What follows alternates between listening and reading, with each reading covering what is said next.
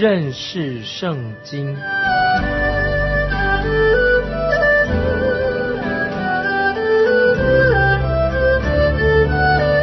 认识上帝的话，把上帝的话带到全世界。本节目是由认识圣经机构和环球广播电台联合制作，欢迎收听。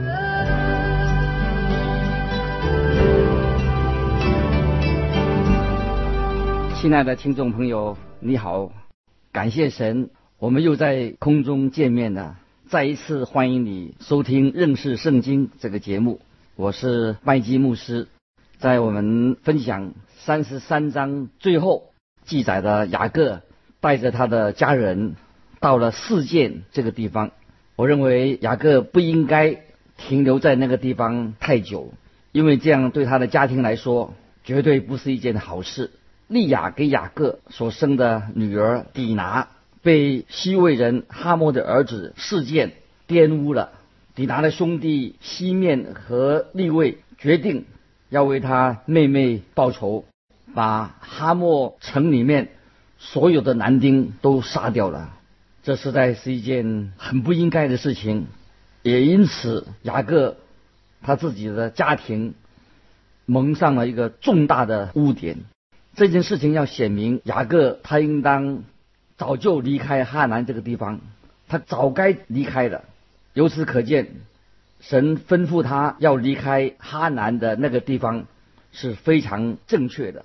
在创世纪里面有两件事情，神用了很多时间来做这方面的教导。第一个是有关于家族的遗传方面，神很看重信徒要与信徒结婚，也就是说。一个信徒不应该与非信徒通婚，这个在遗传上面是很重要的。第二个就是有关于人的环境，我们在这里特别看见，在雅各的一生的日子当中，可以看出雅各他有一个大家庭，他有十二个儿子，一个女儿。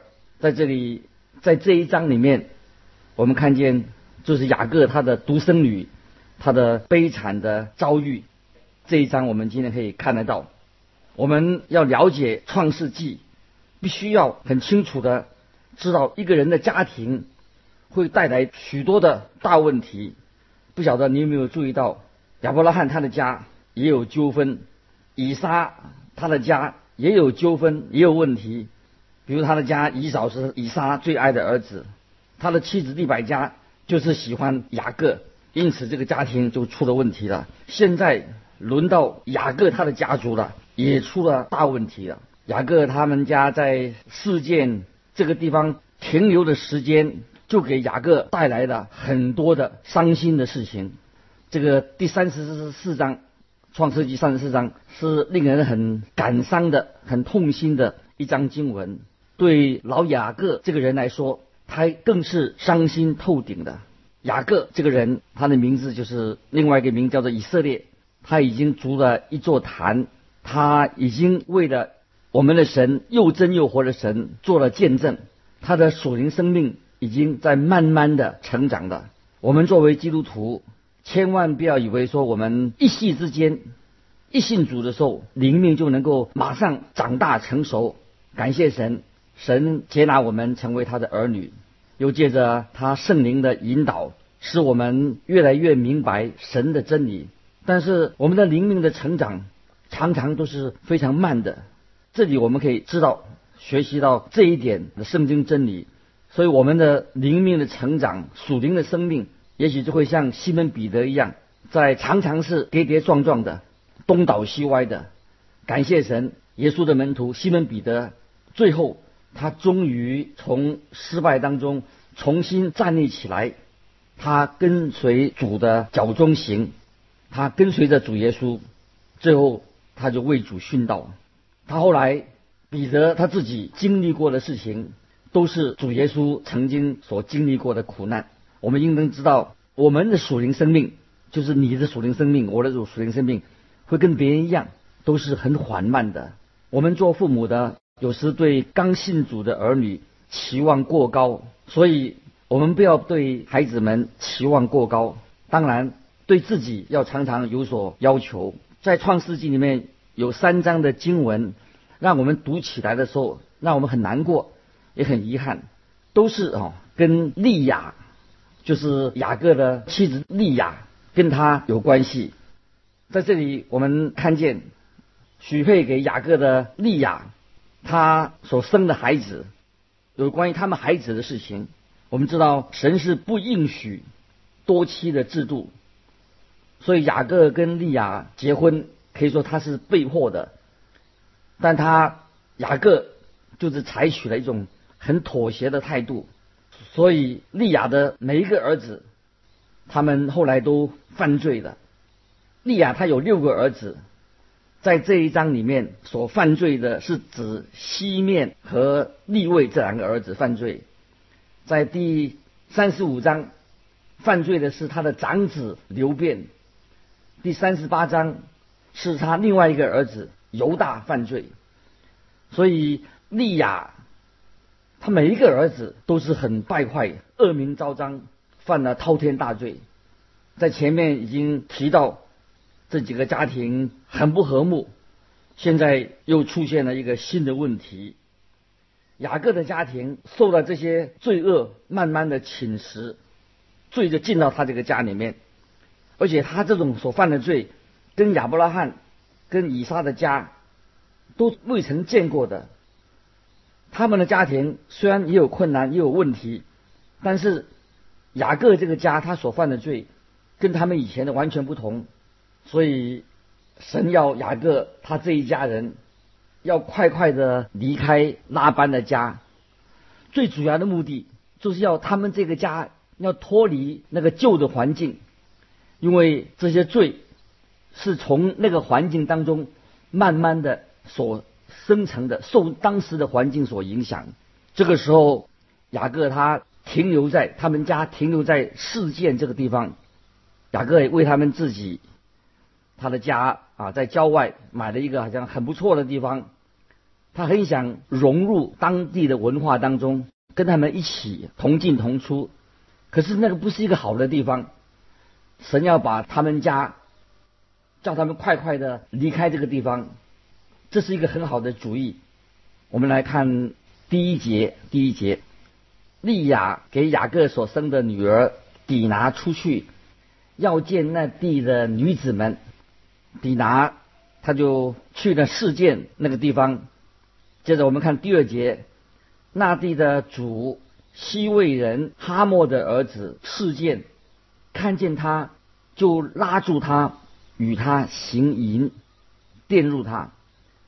这也就是说，底拿这个女孩子被强奸了啊！这个罪啊，罪对罪的事情必须要说清楚。犯罪就是犯罪，不能够把它掩饰起来，因为神不喜欢模棱两可的说法，就像现代人常常把这个罪啊淡化的模棱两可。接着我们看第三、第四节，事件的心戏念雅各的女儿比拿，喜爱这女子，甜言蜜语的安慰她。事件对他父亲哈莫说。求你为我聘这女子为妻。没想到事件他是真的爱上了底拿这个女孩子，想要跟她结婚。接着我们看第五到第七节，雅各听见事件玷污了他女儿底拿，那时他的儿子们正和群畜在田野，雅各就闭口不言，等他们回来。事件的父亲哈莫。出来见雅各，要和他商议。雅各的儿子们听见这事，就从田野回来，人人愤恨，十分恼怒，因事件在以色列家做了丑事，与雅各的女儿行淫，这本是不该做的，不该做的事。当然，这件事情绝对是不应该的。但事件这个人他已经做了。他现在想要跟迪拿结婚。当雅各听到这个消息以后，他等儿子们回来，就一起商量。我认为雅各他也许不应该这样做，当事件的父亲哈莫出来见他的时候，显然他一心只想为儿子求亲。雅各最好的方法就是成全了他们，这是当时比较好的一个做法。当然，这不是一个好事，但是神也不会同意这种事情的发生，不认同这种事情的发生。接着我们看第八节、第九节，哈莫和他们商议说：“我儿子世界的心面目这女子，求你们将她给我的儿子为妻。”你们与我们彼此结亲，你们可以把女儿给我们，也可以娶我们的女儿。虽然异族的通婚本来是不对的，但把底拿许配给世件，在这个时候似乎可以避免引发更大的罪，就是把底拿许配给世件。接着我们看第十节到十二节，你们与我们同住吧。这地都在你们面前，只管在此居住、做买卖、自产业。事件对女儿的父亲和弟兄们说：“但愿我在你们眼前蒙恩，你们向我要什么，我必给你们；任凭向我要多重的聘金和礼物，我必照你们所说的给你们。只要把女子给我为妻。”这件事情发生了，已经说明一件事情：雅各他这个家族必须要离开这个地方。如果继续跟这边的人混杂在一起的话，跟他们住在一起的话，绝对不是一件好事。我们接着看第十三节：雅各的儿子们因为事件玷污了他们的妹妹底拿，就用诡诈的话。回答事件和他父亲哈莫，我觉得雅各他应当是一家之主，最起码的，他不应该让他的儿子们来欺骗事件和哈莫他们。我们看第十四节，对他们说：“我们不能把我们妹子给没有受割礼的人为妻，因为那是我们的羞辱。”这里很令我感觉到不安的，就是他们在这里说犯罪的事情，他们没有提到这个犯罪的事情，就是所谓强暴罪这件事情，他们却借口说神不许他们跟那个没有行割礼的异族人通婚，所以他们没有提到这个强暴强暴的事情，而且他们改做一个借口说我们的神是不许可。呃，我们跟没有行割礼的异族人通婚，请大家注意看第十五节到十七节，有一件才可以应允。若你们所有的男丁都受割礼，和我们一样，我们就把女儿给你们，也娶你们的女儿，我们便与你们同住，两下成为一样的人民。倘若你们不听从我们受割礼，我们就带着妹子走了。这里我们看到雅各的儿子们，他们所要的就是好了，就来行一个割礼的仪式。其实他们内心另外是要欺骗。对我们今天大多数人来说，哎，这是一个应当是一个对我们是一个警告。有人是为了想要跟基督徒结婚，所以他就勉强受了洗，又加入教会。结果他们结婚以后，他们再也不去教会的。也不肯信主的，所以我们看，单单的进行一个受洗仪式，加入教会或者口头说信主，并不等于那个人是真正信主的。所以我发现，我们对神的信心，对很多人以为说啊这个不太重要，他们以为只要口头说啊我信了就可以了。朋友们，相信基督，我们要信基督做我们个人的救主，是一件极其重要的事情。也是我们个人生命的一种经历，在世界上没有任何的事情比这个更重要。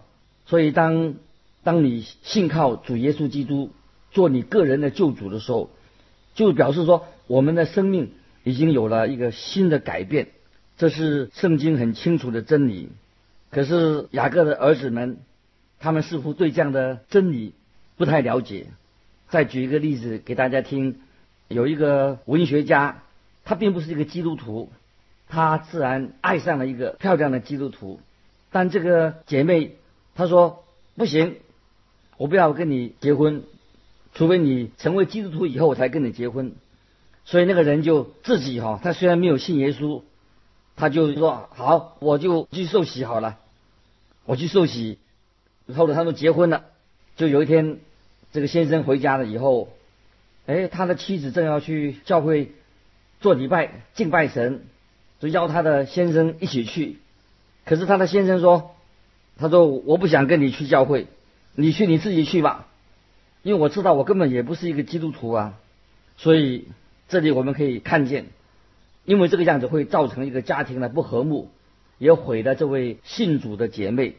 所以这是我们要特别注意的。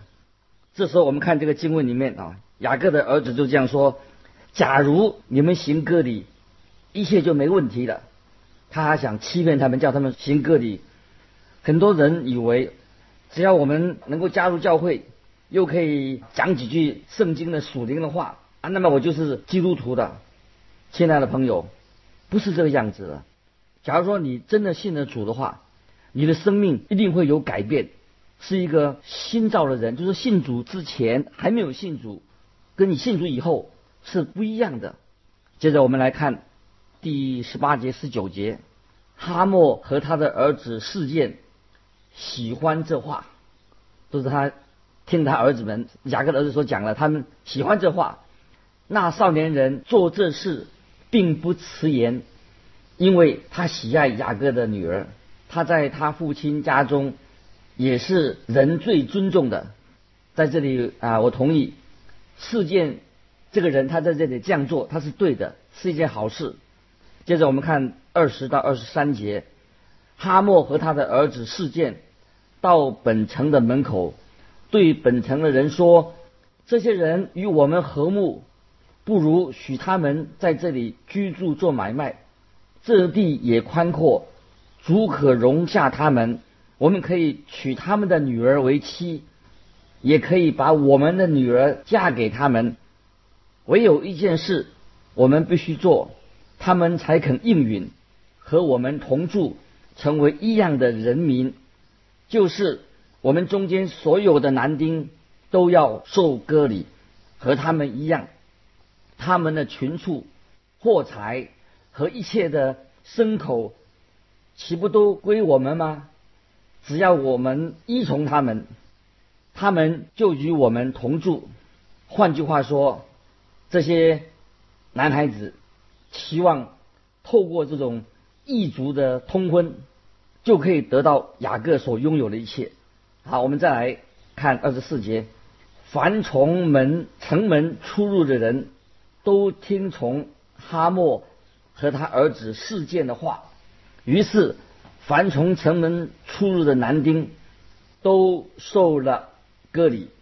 在这里，我们看见他并不信，他是一个非信徒，没有信主的，没有信神的信徒，进行为他们进行割礼，这是不对的，是一种欺骗的行为，就是等于我们现在说，那个还没有真正信主悔改的人，就让他加入教会，这是一个欺骗的行为。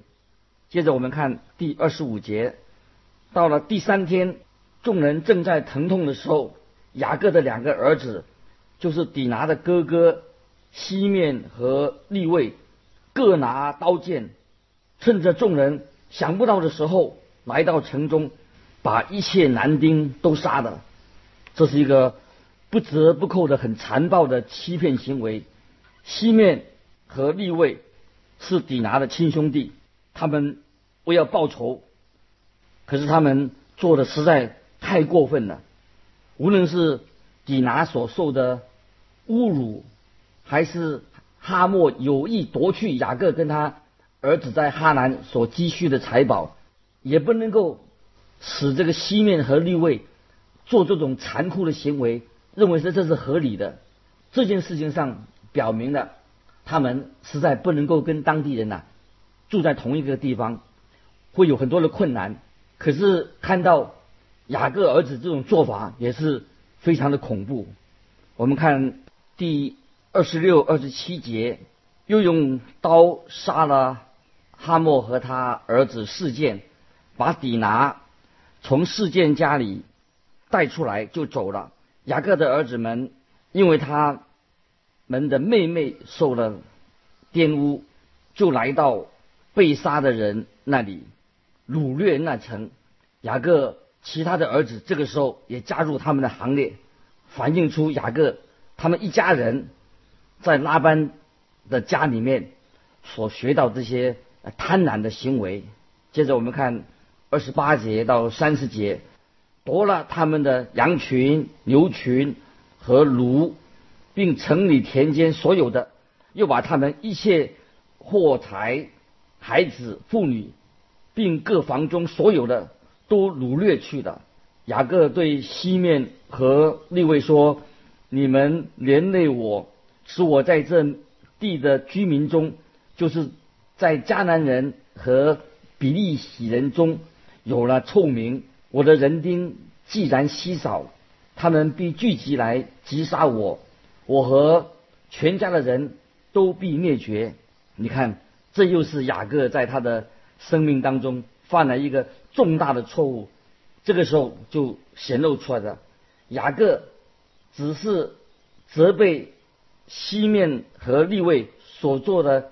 他的所做的事情会给他带来的什么？带来的坏名声，他却没有直接的指出他们犯了重罪，所以我们可以啊很清楚的明白，就是我们很关心的事情，就是怕事情的结果。在教会当中，有些人也是他们常常不愿意表明立场。为什么不愿意表明立场呢？因为他们怕有人不同意。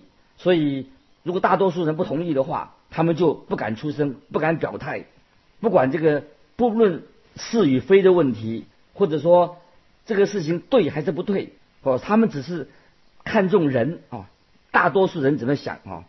所以我们要求主怜悯那些人，就是只看重人，却没有看重圣丁那些人，与罪妥协，没有是非，只会造出更多的软弱无能的基督徒。所以我们都应当站立起来，在信仰上的原则上绝对不能够妥协。我们要为真理而战，这才是一件容神益人的美事。雅各在时候，我们看见他的灵性虽然好像有了成长，但是他离开属灵的这个声量还要更往前前进，更要进步。接着我们看。啊，这些雅各的孩子们当想为自己申辩。我们看三十一节，他们说：“他岂可待我们的妹子如同妓女吗？”这个倒是一个好问题。但是无论如何，他们绝对不应该借着这样的机会，很极端的把他们的当地的男丁全部屠杀的。这样的作为是。完全不对的，他们做了一些绝对不应该做的事情。在新约圣经罗马书十二章十九节、二十一节提醒我们说：“亲爱的弟兄，不要为自己伸冤，宁可让步，听凭主怒。因为经上记着说，主说：伸冤在我，我必报应。所以你们的仇敌若饿了，就给他们吃；若渴了，就给他们喝。因为你这样行。”就是把炭火堆在他的头上，你不可为恶所胜，凡要以善胜恶。这是圣经上所给我们的原则，是每一位基督徒都应当遵守的。如果我们要存心报复的那一刻，就表示我们现在已经没有靠神按照圣经的话来行，并且我们没有真正的相信神是掌管一切的。所以我们知道雅各他跟他儿子在这里所做的行为，在神面前却是啊得罪了神的。当然，他们这种极端的行为是一个不合理的。唯一一个可以解释的理由是，他们为了他妹妹妹妹的缘故，这个给这个家庭带来了羞辱。但是雅各他在这里，他应该啊学到了一个重要的属灵的功课。他们家里面的孩子们每一个人问题都很严重，这个当然是跟他自己做父亲的事，做父亲他有责任。因为时间的关系，今天我们就到这里结束。愿神祝福你，欢迎你来信寄到环球电台认识圣经麦基牧师收。麦是麦田的麦，基是基督的基。愿神祝福你，再见。